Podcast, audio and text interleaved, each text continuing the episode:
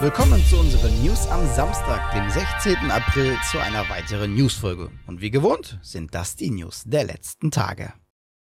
Der nächste Need for Speed Ableger soll, wie wir schon des Öfteren berichtet haben, Ende diesen Jahres erscheinen. Wie der gut informierte Spielejournalist und Insider Jeff Grubb berichtet, soll dies im November erfolgen, zudem auch nur auf den Next-Gen-Konsolen PS5 und Xbox Series. Bezüglich eines Releases auf dem PC erwähnte Grubb nichts. In seinem aktuellsten Podcast führt Grubb weitere Infos zum Spiel hinzu. So soll der nächste Need for Speed nicht nur fotorealistisch sein, sondern auch Anime-Elemente enthalten. Ähnlich wie bei einer Autowerbung, wo Cartoonflammen und Funken umherfliegen. Zudem fügt Grubb hinzu, dass die Stadt Lakeshore City sich auch wie eine echte Stadt anfühlen soll, ähnlich wie zum Beispiel Chicago. Und außerdem soll sie nicht an Miami angelehnt sein, wie schon des Öfteren in Gerüchten erwähnt wurde. Des Weiteren soll das Autolog-Feature aus früheren Teilen für den dem Multiplayer zurückkehren. Da sind wir echt mal gespannt, wie der nächste Ableger final aussehen wird. Auch wenn Jeff Grubb sehr gut informiert ist, handelt es sich hierbei um Infos, die nicht von offizieller Seite bestätigt wurden. Also das Ganze bitte wie immer mit Vorsicht genießen.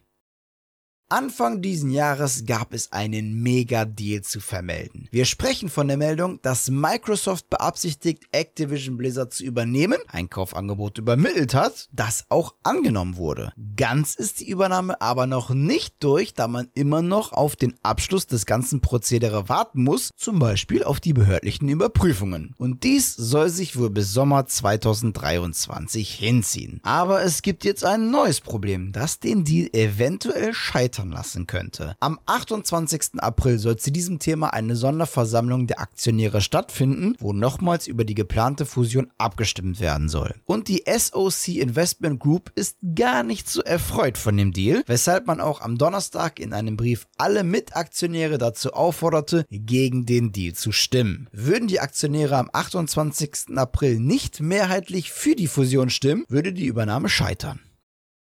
CD Projekt Red hat einige Eisen im Feuer und hat jetzt via Twitter bekannt gegeben, woran sie in diesem Jahr noch arbeiten. Ein paar der laufenden Projekte waren vorab bekannt und dementsprechend sind Arbeiten daran natürlich keine Überraschung. Zum Beispiel ein neues Spiel im The Witcher-Universum, ein Current-Gen-Upgrade für The Witcher 3 oder eine Erweiterung für Cyberpunk 2077. Aber der Tweet gibt noch darüber hinaus weitere unangekündigte Projekte bekannt. So arbeitet man mit dem Studio The Molasses Flute an einem unangekündigten angekündigten Projekt basierend auf einem bekannten Franchise. Auch bestätigte man, dass man an einem Spin-off zu Gwent The Witcher Card Game arbeitet, wie auch, dass man Support für das bestehende Card Game und auch an The Witcher Monster Slayer weiterhin leistet. Auch sitzt der polnische Entwickler schon am nächsten Projekt, das noch nicht angekündigt wurde. Bis wir aber hier was Offizielles hören, werden wir wohl noch einiges an Geduld aufbringen müssen, da man sich noch in der Konzept- und Untersuchungsphase befindet.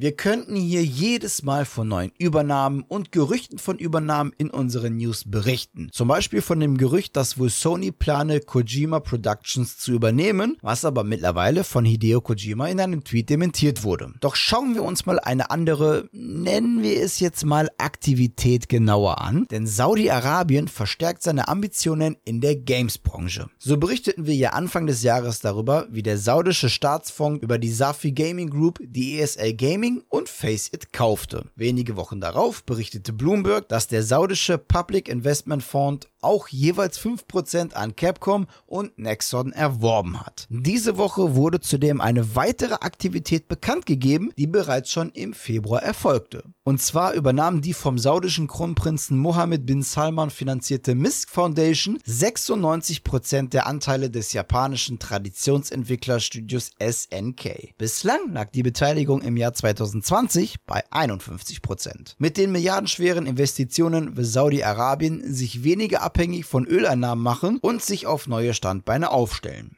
Weshalb man sich auch schon in den Jahren zuvor Minderheitsbeteiligung an anderen Entwicklern und Publishern sicherte und auch sehr stark in den IT-Bereich und Tourismus investierte.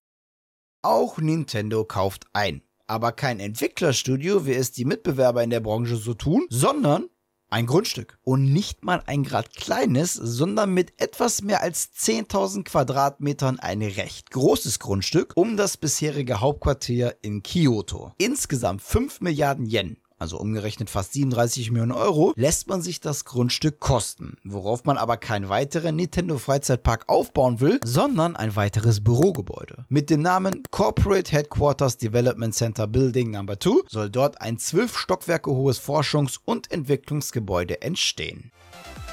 So, das waren sie schon wieder. Die News der vergangenen Tage. An dieser Stelle verabschiede ich mich wieder von euch. Danke fürs Zusehen. Wenn euch die Folge gefallen hat, dann würden wir uns natürlich über eine positive Bewertung freuen, wie aber auch über eure Kommentare auf YouTube. Und damit ihr keines unserer Newsfolgen verpasst, lasst einfach ein Abo bzw. einen Follow da. Und natürlich bei YouTube nicht vergessen, das Glöckchen zu aktivieren. Die nächste Newsfolge gibt es natürlich wieder am kommenden Mittwoch. Bis dahin bleibt gesund und guten Loot euch. Und natürlich schöne Feiertage.